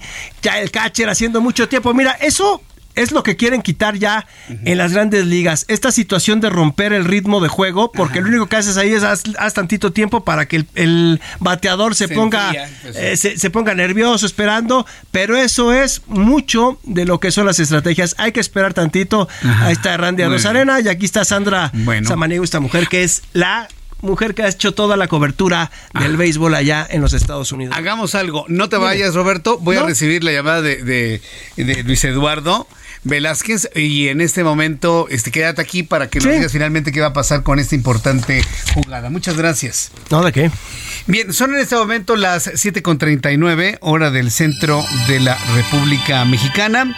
Y bueno, pues eh, como siempre me da mucho gusto saludar a Luis, Eduardo Velázquez, director del, del semanario Ciudad de México. Adelante Luis, me da mucho gusto saludarte. ¿Cómo estás?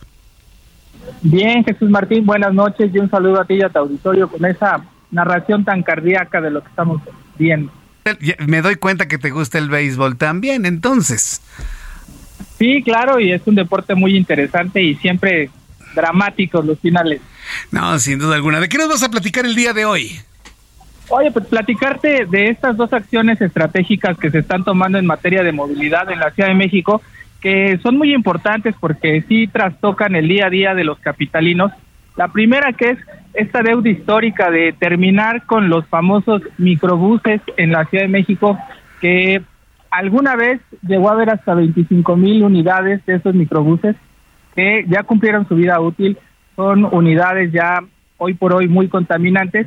Y aquí lo importante es que sí se lograra concluir este reto que se pone para 2023, eliminar 3.000 unidades ya que sobran y sobre todo lo más importante diría es que se logren estas unidades de Euro 5 que serían las menos contaminantes y que tengan estos esquemas de seguridad ahora ya con cámaras, con mejores asientos. Y la otra acción estratégica que vale la pena tener en cuenta, sobre todo para quienes son usuarios del el taxi el taxi concesionado, esas unidades rosas que circulan en la Ciudad de México, hay más de 106 mil concesionarios, pero solo están en activo 80 mil unidades y ahí lo importante es que se van a hacer estos operativos que se habían dejado de hacer durante los últimos cuatro años para verificar que estén funcionando en marcha. No es tanto por evitar que haya taxis piratas, que eso desde luego los hay, veremos si también se pueden inhibir un poco la presencia de estas unidades, pero lo importante será que se puedan revisar que estén funcionando bien los taxis concesionados y sobre todo que se les busca estar ya anotados o incluidos en esta aplicación Ciudad de México, y yo creo que ahí es donde está la gran responsabilidad del gobierno actual, que es hacer que de verdad esa plataforma funcione para que todos los capitalinos podamos gozar de esa plataforma en tiempo real. Y creo yo que esa sería la mejor revista para estas unidades, subirte, poder calificar el viaje, la unidad, el usuario y así nos evitaríamos esa serie de trámites que tienen los concesionarios para pasar por un verificentro y que se les hagan revisiones. Creo que la mejor revista que podría haber en la Ciudad de México es la que el propio usuario puede hacer después de disfrutar un viaje y así las autoridades tener un mejor esquema de servicio, de comunicación de los de los taxis que aunque ya existen las plataformas, no podemos olvidar que son los taxis que distinguen a la Ciudad de México al llegar para cualquier turista y cualquier capitalino. Esos yo creo que son los dos retos que tiene ahorita el gobierno y esperemos que, que funcionen porque van a mejorar, Jesús Martín, la calidad de la movilidad en la Ciudad de México. Muchas gracias por toda la información, eh, eh, Luis Eduardo, y a disfrutar del béisbol porque acaba de ocurrir algo maravilloso. Te mando un fuerte abrazo, buen fin de semana. A disfrutar, un abrazo Jesús Martín. un abrazo, que te vaya muy bien, gracias. Roberto San Germán, ¿qué pasó hace unos instantes? Oigo gritos en la redacción del Heraldo. Exactamente, mi querido amigo, México acaba de empatar el partido 4 a 4 en la séptima, en la baja, y todavía tiene hombre en las esquinas en primera y en tercera, y sigue el orden al bat, otro hit amigo y le da la vuelta la escuadra mexicana, la verdad es que perdieron dos oportunidades, ¿eh? Telles y Meneses, pero aquí estamos viendo la situación y viene Luis Urias, este hombre, pues la verdad es que no está bateando bien, tiene eh, punto 154, sí, la verdad es que es bastante malito ese promedio de bateo, pero ya se empató, amigo. Juego nuevo ahorita. Juego nuevo, Juego nuevo allá en Miami. Mira, aquí está una bola, un strike, dos outs. Dos, con dos outs se da ese fly al, jardín izquierdo. Al jardín, bueno, al jardín izquierdo de nosotros. De nosotros, pero al jardín derecho. Al jardín derecho. En el campo, exactamente. Aquí le pegó bien, ¿no? El y, entran dos carreras. El mexicano Paredes y con esto empuja dos carreras y ya tenemos, entraron Barnes y Aros Arena, así que México 4 a 4, otro hit hermano y nos vamos y ahí viene el otro hit y México tablazo, con ¿eh? esto 5 a 4 amigo, le da la vuelta.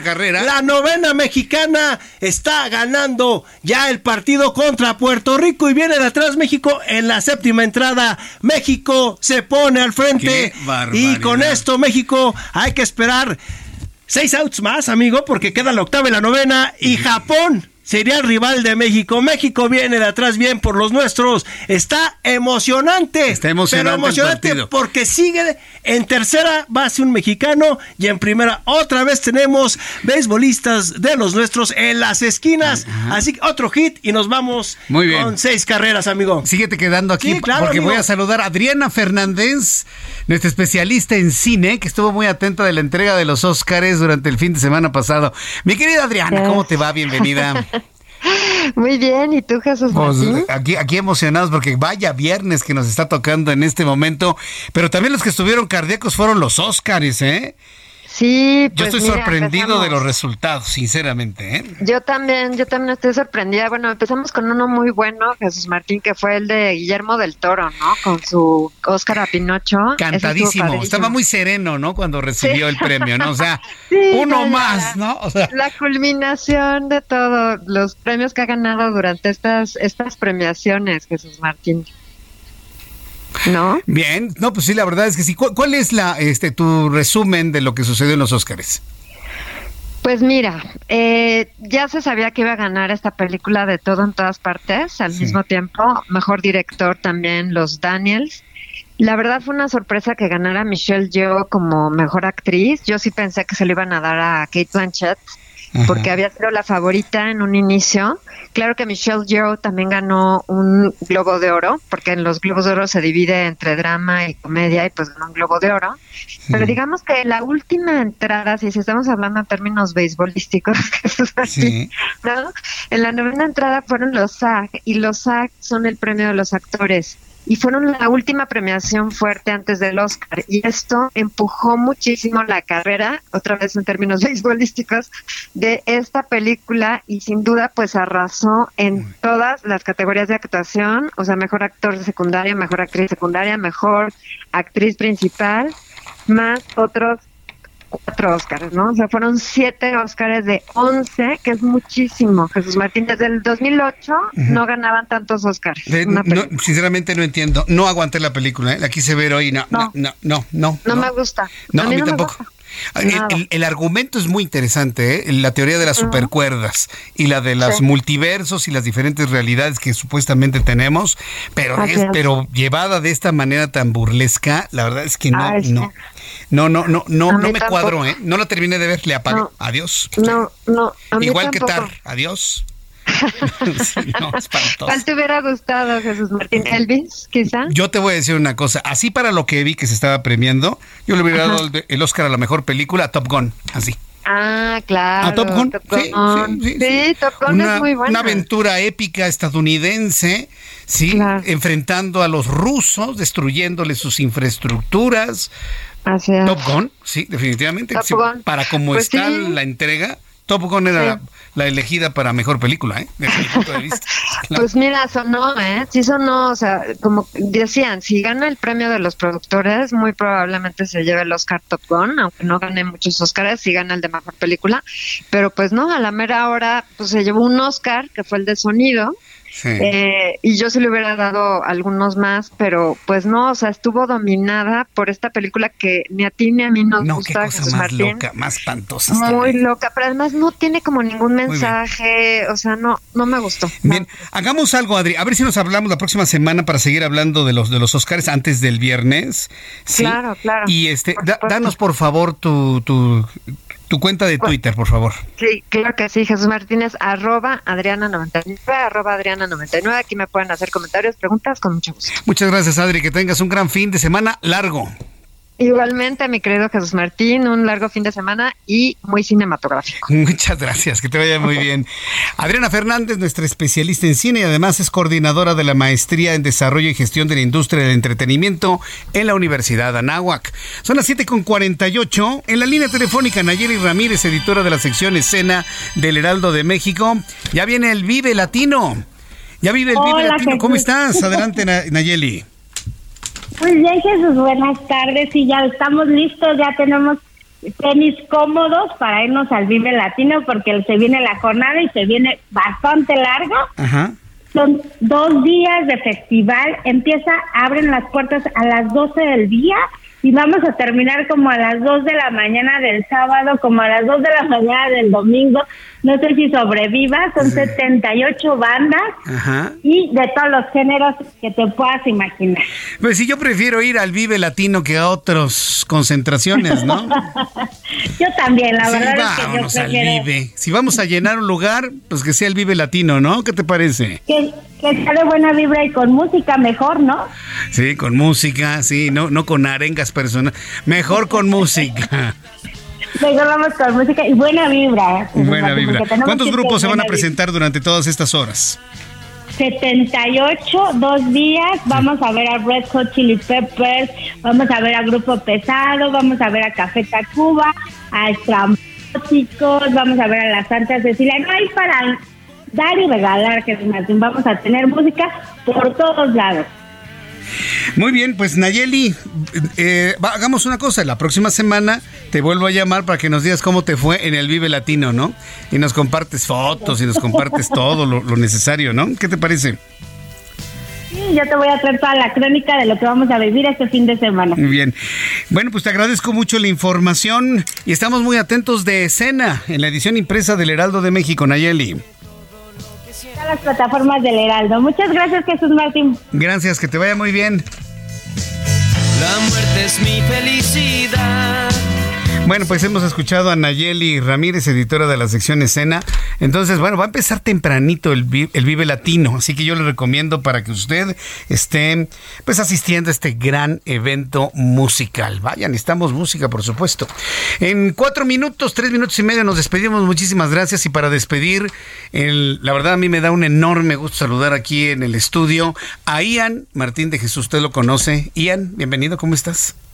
Ah, pues creo que no está activo. Sí, ya, ya, Ah, no, sí. Sí, lo que pasa es que no se prende el foquito de ese. Uy, lamentable. ¿Cómo estás, Ian? Bien, estamos muy bien aquí. Me da mucho gusto saludarte. ¿Cómo has estado? ¿Cómo te ha ido la escuela? ¿Todo bien? Bien, hoy decidí pues venir hoy acá porque pues prácticamente no tenía otra cosa que hacer.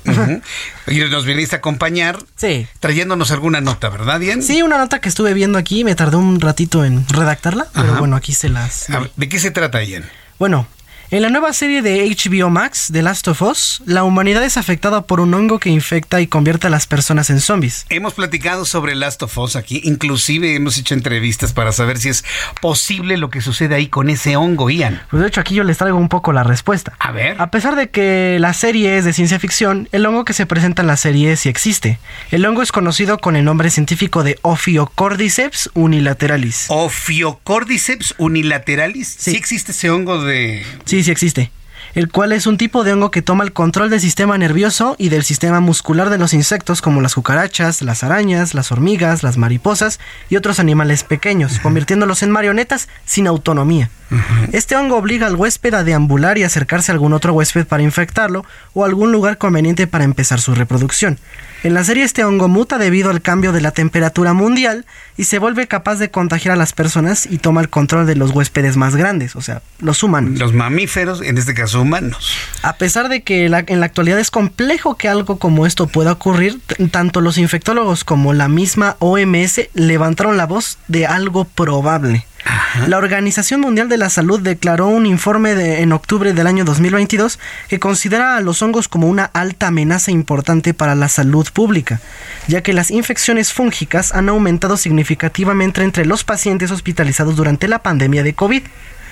En algunos datos demuestran que este, las variaciones en el aumento de las temperaturas pueden estar favoreciendo la emergencia, o sea que emergen, de estos hongos. En la serie se explica que el Cordyceps se ha adaptado al fenómeno del cambio climático y por eso logra infectar a seres humanos. Y en la realidad existe evidencia científica que avala esta teoría. Entonces, lo que nos están presentando en Last of Us, la forma tan terrible como este hongo se aloja en el cerebro de los seres humanos, convirtiéndolos en marionetas, tiene una base científica de que pudiese ocurrir en los seres humanos, pero no con ese dramatismo de la serie, Ian. Pues la verdad yo sería muy escéptico en este caso, porque prácticamente puede que sí, puede que no, pero hay ciertos hay ciertos hongos de la misma categoría Cordyceps que no son necesariamente el Ophiocordyceps que sí han evolucionado con el cambio climático, adaptándose a, otros insectos y a otras especies de mamíferos. Por ejemplo, ahora ya el hongo infecta a conejos. El hongo infecta a conejos. Mira qué buen dato. Hagamos algo. Sigue tú buscando esta información sobre los hongos y lo seguimos presentando en viernes aquí en el Heraldo Radio y también mañana, ¿no? ¿A qué hora nos vemos mañana, Ian? Pues nos vemos a las 10 o a las 9.50 para dar en el programa de los sábados. De los sábados en YouTube. Una explicación. Perfecto me parece muy bien. Una ampliación de lo que nos ha dicho Ian el día de hoy, mañana, en nuestro, en nuestro programa, en nuestra mañanera de los sábados a las 9 de la mañana. Ian, muchas gracias. Pues de nada, yo la verdad, si me dicen que si creo mucho en esto, pues 50-50. 50-50. Gracias, Ian, y gracias a usted. Mañana en la mañana, 9 de la mañana, lunes, televisión y radio. Muchas gracias. Hasta mañana. Esto fue Heraldo Noticias de la tarde con Jesús Martín Mendoza.